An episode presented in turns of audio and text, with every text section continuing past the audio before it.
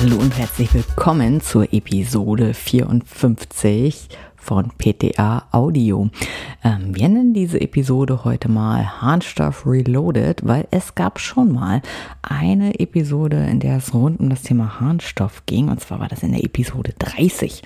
Da haben wir ganz viel auch über Bräuche und Rituale zum 30. Geburtstag erzählt. Und in dieser Episode heute, in der 54. soll es einfach rein um ähm, ein paar kleine fachliche Infos rund um diese wichtige Rezeptursubstanz gehen. Ich erzähle mal kurz, was damals los war. Ähm, da ist nämlich Rolfs Mitbewohner wieder in der Story aufgetaucht. Rolfs Mitbewohner hat ja so ganz viele Hauterkrankungen und er kam nach Hause und wollte seine neue Creme aufmachen. Er hat sich eigentlich gefreut, die hat er gerade aus der Hausapotheke abgeholt, dass die endlich fertig war. Ähm, seine war nämlich schon fast wieder leer und der konnte die auch gar nicht mehr richtig finden. Das war natürlich blöd, denn er braucht diese Creme täglich als Basispflege für seine Neurodermitis. Mm, als er diese Creme dann aber auf die entzündeten Stellen aufgetragen hatte, fing das ganz plötzlich an zu brennen. Ganz fürchterlich. Und das hat er dann ganz schnell wieder runtergewaschen und hat sich aber doch schon sehr gewundert, weil die Stellen sahen eigentlich aus wie immer und dieses Brennen ist aber vorher noch nie aufgetreten, obwohl er die Creme ja schon länger benutzt. So. Und dann hat er also schnell wieder in seiner Arzneimittelschublade rumgewühlt und hat noch die alte Creme gefunden. Und als er die dann aber geöffnet hat, da hat ihn fast der Schlag getroffen. Die Creme hat ganz fürchterlich gestunken, so richtig stechend und eigentlich auch ein bisschen wie Urin fand er. Oder so ähnlich. Na, er konnte das nicht so richtig einordnen. Und wie das dann häufig so ist in der WG, tauchte dann auch plötzlich Frau Saleri auf. Die kam zum Gratulieren vorbei, denn das war nämlich äh, der 30. Geburtstag von Rolfs Mitbewohner. Und die fragte sich dann natürlich auch, was ist denn da eigentlich passiert? Ist das der Harnstoff, der hier so komisch riecht? fragte Rolfs Mitbewohner. Und Frau Saleri erklärte ihm dann, dass das wahrscheinlich dann das Zersetzungsprodukt des Harnstoffs ist, nämlich Ammoniak. Und das riecht ja so ein bisschen so. Und beide Cremes waren dann offensichtlich nicht so richtig zusammengesetzt. Die Creme, die so gebrannt hat, die hatte eine zu hohe Harnstoffkonzentration für seine Hauterkrankung. Da ist offensichtlich zu viel Wirkstoff reingelangt. Und bei der zweiten Creme, also die alte, die er da noch in seiner Schublade gefunden hatte, da fehlte offensichtlich der Puffer, so dass der Harnstoff sich zersetzt hatte. Und da lässt Rolfs Mitbewohner natürlich nicht locker. Der möchte natürlich, dass Frau Saleri ihm das ein bisschen genauer erklärt. Und was Frau Saleri ihm da jetzt genauer erklärt, das haben wir für Sie in unseren Einzeldosen zusammengefasst. Und die gibt es jetzt mal kompakt an diese Story hinten an. Und zwar gibt es drei Einzeldosen. Das eine ist die Einzeldosis Harnstoff im Überblick. Da kriegen Sie so einen kleinen Steckbrief über diesen Wirkstoff. Dann gibt es eine Einzeldosis Harnstoff und Stabilität. Da erzählen wir nochmal genau, was das mit der Zersetzung des Harnstoffs auf sich hat und wieso ein Puffer notwendig ist. Und in der dritten Einzeldosis geht es um die Therapie mit Harnstoff. Da erfahren Sie dann, wieso das gebrannt hat auf der Haut. Mhm. Genau. Und dann wünschen wir Ihnen jetzt ganz viel Spaß beim Zuhören und freuen uns dann schon auf die nächste Episode von PTA Audio. Viel Spaß mit den Einzeldosen.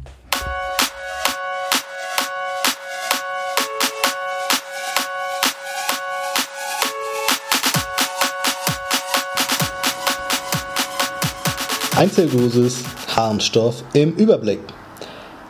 Harnstoff wird auch Urea pura genannt oder auch Ureum und es handelt sich dabei um das Diamid der Kohlensäure. Es ist ein farbloses Pulver oder kleine Kristalle können das auch sein.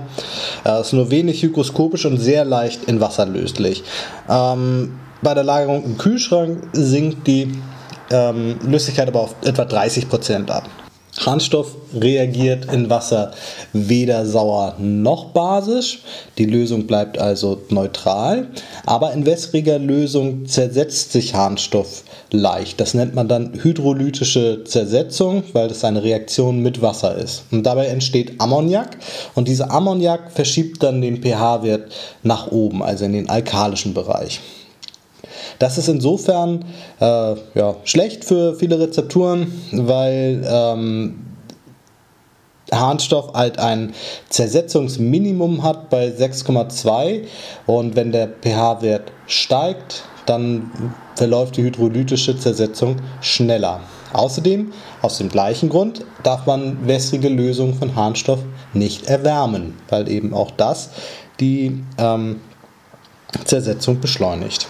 So, zu diesem Überblick gehören natürlich auch wichtige Verarbeitungshinweise für die Herstellung von Harnstoffrezepturen in der Apotheke. Bei wasserfreien Zubereitungen ist es ganz wichtig, dass Sie zuvor den Harnstoff ganz sorgfältig pulverisieren und anschließend sieben. Da ist ein 180er Sieb empfehlenswert. Und dann reiben Sie den pulverisierten Harnstoff mit flüssigen Paraffin an. Und wenn die Suspensionssalbe dann fertig ist, geben Sie diese dann noch mehrmals durch den Dreiweizenstuhl, um das Ganze zu homogenisieren. Wenn Sie hydrophile Harnstoffcremes herstellen, ist es ganz wichtig, dass Sie den Harnstoff auf die fertige hydrophile Salbengrundlage aufstreuen und das Ganze so lange mit dem Pistil Rühren, bis es nicht mehr knirscht.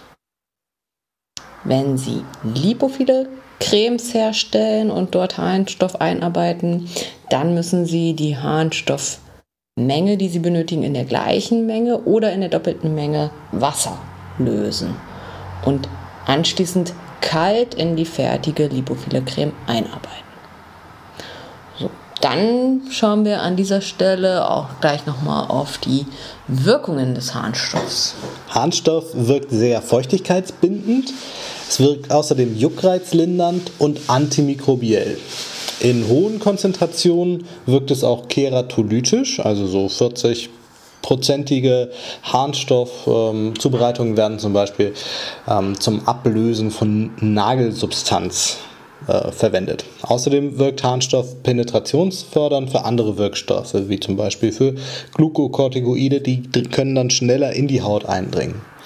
Penetrationsgeschwindigkeit ist auch schon das nächste Stichwort. Grundsätzlich kann man nämlich festhalten, dass OW-Cremes und Lotionen, also hydrophile Cremes und Lotionen äh, mit Harnstoff drinnen nur einen oberflächlichen ähm, Effekt haben, der dafür aber sehr schnell eintritt.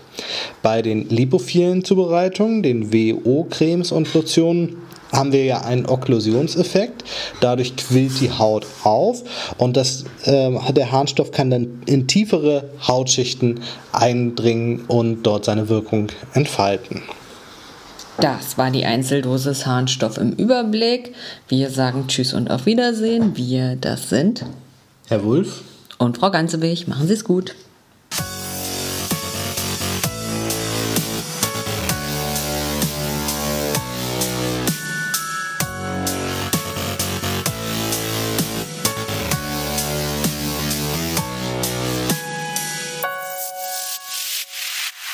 Einzeldosis Harnstoff Stabilität. Harnstoff ist in lipophilen Zubereitungen ausgesprochen stabil. Allerdings reagiert es gerne mit Wasser in einer sogenannten Hydrolysereaktion. Dann zersetzt es sich in seine Ausgangsstoffe, nämlich Ammoniak und Kohlendioxid. Das kann man dann auch der ähm, Rezeptur, die auf die Art und Weise verdorben ist, anriechen. Die riecht dann stark nach Ammoniak. Wie kommt es dazu? Ähm, Harnstoff hat ein Stabilitätsoptimum. Das liegt bei 6,2, pH 6,2. Wenn der pH-Wert niedriger oder auch höher wird, wird diese Hydrolyse-Reaktion katalysiert und der, Absch äh, der Abbau beschleunigt sich. Außerdem wird durch das Ammoniak der pH-Wert weiter ins Basische verschoben und dadurch wird die äh, Abbaureaktion wieder beschleunigt. Außerdem darf man äh, Harnstoffzubereitung nicht erwärmen, weil auch das Erwärmen zu einer erhöhten, äh, zu einer erhöhten ähm, Zersetzungsrate führt. Für die Praxis empfiehlt sich dann also, die ähm, Harnstoffzubereitung niemals zu erwärmen. Außerdem sollten wässrigen Harnstoffcremes und Lotionen immer ein Puffer zugesetzt werden. Optimal ist hier ein ähm, Laktatpuffer. Da ist 1% Milchsäure drin und 4% Natriumlaktat. Und das hält die Rezeptur zuverlässig in dem Stabilitäts- Optimum bzw. im rezeptierbaren Bereich, der liegt zwischen 4 und 8. So viel jetzt zur chemischen Stabilität. Jetzt schauen wir an der Stelle auch nochmal auf die mikrobielle Stabilität.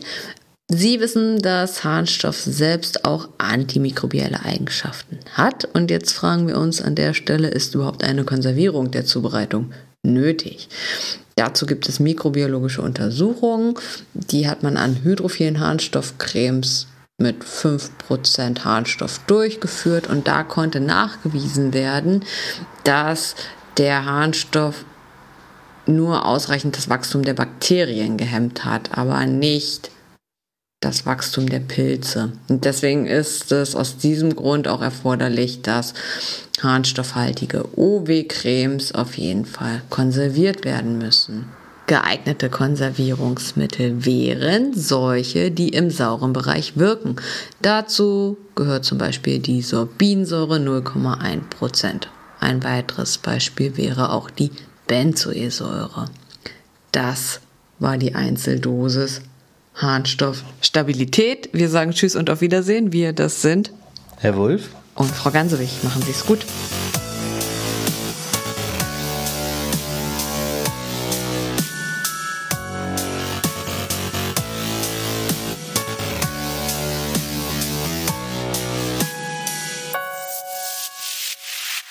Einzeldosis Harnstoff in der Therapie. Harnstoff ist ein natürlicher Feuchthaltefaktor in der Haut und seine ganz besondere Eigenschaft ist die ganz hohe Wasserbindungskapazität. Außerdem ähm, hemmt er die epidermale Proliferation, das ist also die ähm, Zellneubildung. Und in höheren Konzentrationen wirkt er sogar keratolytisch und er befördert die Penetration von anderen Wirkstoffen. Die können also schneller in die Haut übergehen. Darüber hinaus wirkt Harnstoff auch juckreizlindernd und antimikrobiell. Angewendet wird es gerne in Cremes und Lotionen in, äh, für, gegen das chronische Ekzem oder chronische Ekzem im Allgemeinen, trockene oder juckende Haut, insbesondere Altershaut. Dann gegen Psoriasis wird es verwendet. Besonders häufig wird Harnstoff angewendet in der Neurodermitis-Therapie und dort sowohl in der Basistherapie als auch in der akuten Therapie. In der Basistherapie wird der Harnstoff dann äh, in Cremes gegeben, die eine Wasser in Ölemulsion sind. Dann penetriert der Harnstoff langsam hinaus und kann ganz tief eindringen. Ähm, für die Akutbehandlung verwendet man dann Öl in Wasseremulsionen und Cremes, also hydrophile Cremes. Ähm, da ähm, penetriert der Harnstoff dann schnell in die obersten Hautschichten, äh, hat allerdings keine so gute Tiefenwirkung. Das Ausmaß der Hydratation der Haut durch den Harnstoff in der Zubereitung hängt immer von der Konzentration des Harnstoffs ab. Also Zubereitung mit einem Harnstoffgehalt von bis zu 5% dienen in der Regel einfach zum Erhalt und zur Unterstützung des Feuchthaltevermögens gesunder Haut höhere Konzentrationen bis zu 10% können den Wassergehalt der Hornschicht bei Hauterkrankungen, die sich durch so eine trockene, leicht schuppende Haut auszeichnet, steigern. Gleichzeitig erreicht man so auch eine juckreizstillende und auch schwach keratolytische Wirkung. Eine stärkere Schuppenlösung wird mit noch höheren Harnstoffkonzentrationen erreicht. Bis zu circa 30% Harnstoff. Und das wird bei trockener Haut mit Verhornungsstörungen und starker Schuppenbildung ausgenutzt. Zum Beispiel Psoriasis.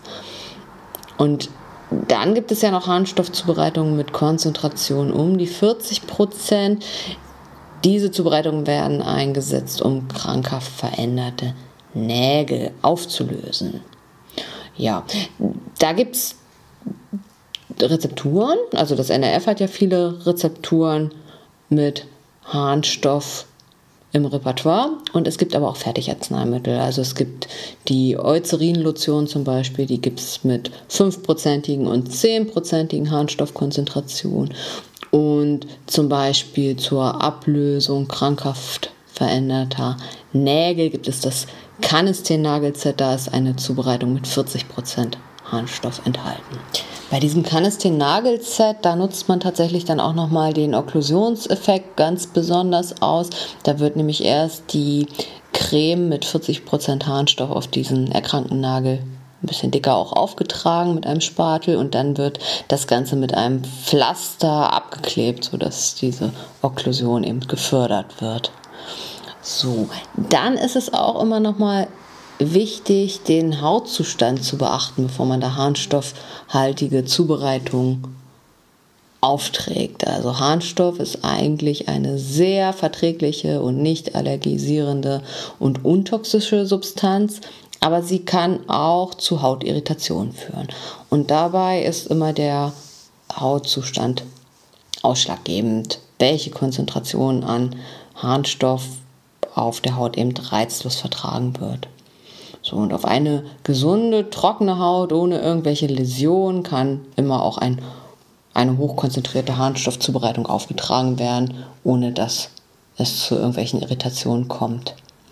Atopische Haut, also Haut mit krankhaften Veränderungen, reagiert dagegen schon bei niedrigen Konzentrationen mit einem Brennen. Man spricht bei diesem Brennen von dem Stinging-Effekt, wenn Sie das mal in irgendeiner Fachzeitschrift lesen sollten. So, und daher liegt die Obergrenze zur Pflege eines chronischen Ekzems ungefähr bei 10% Und ganz wichtig, das können Sie sich auch für die Apotheke mal merken, dass bei akuten äh, entzündeten Hautzuständen maximal 5% Harnstoff aufgetragen werden darf, weil sonst brennt das ganz doll. Und dann ist es auch nochmal wichtig bei der Therapie von Kinderhaut, da, darf, da nimmt man meist noch geringere Harnstoffkonzentrationen, also maximal 5%, eher nur 2 bis 3% Harnstoff. Und bei Säuglingen oder auch bei Kleinkindern sollte man lieber ganz auf Harnstoff verzichten, weil es dann eben zu diesem Brennen kommt. Mm, und das NRF beschreibt sogar noch einen kleinen Trick, weil Harnstoff ja in so höheren Konzentrationen die Haut irritieren kann, nimmt man einfach noch einen zweiten Wirkstoff dazu und kann so die Harnstoffkonzentration wieder so ein bisschen reduzieren. Und zwar ist es das Natriumchlorid. Das hat ebenfalls feuchtigkeitsbindende Eigenschaften und das nutzt das NRF an der Stelle aus und kombiniert einfach Natriumchlorid und Harnstoff. Das war die Einzeldosis Harnstoff in der Therapie. Wir sagen Tschüss und auf Wiedersehen. Wir, das sind Herr Wulff und Frau Gansewig. Machen Sie es gut.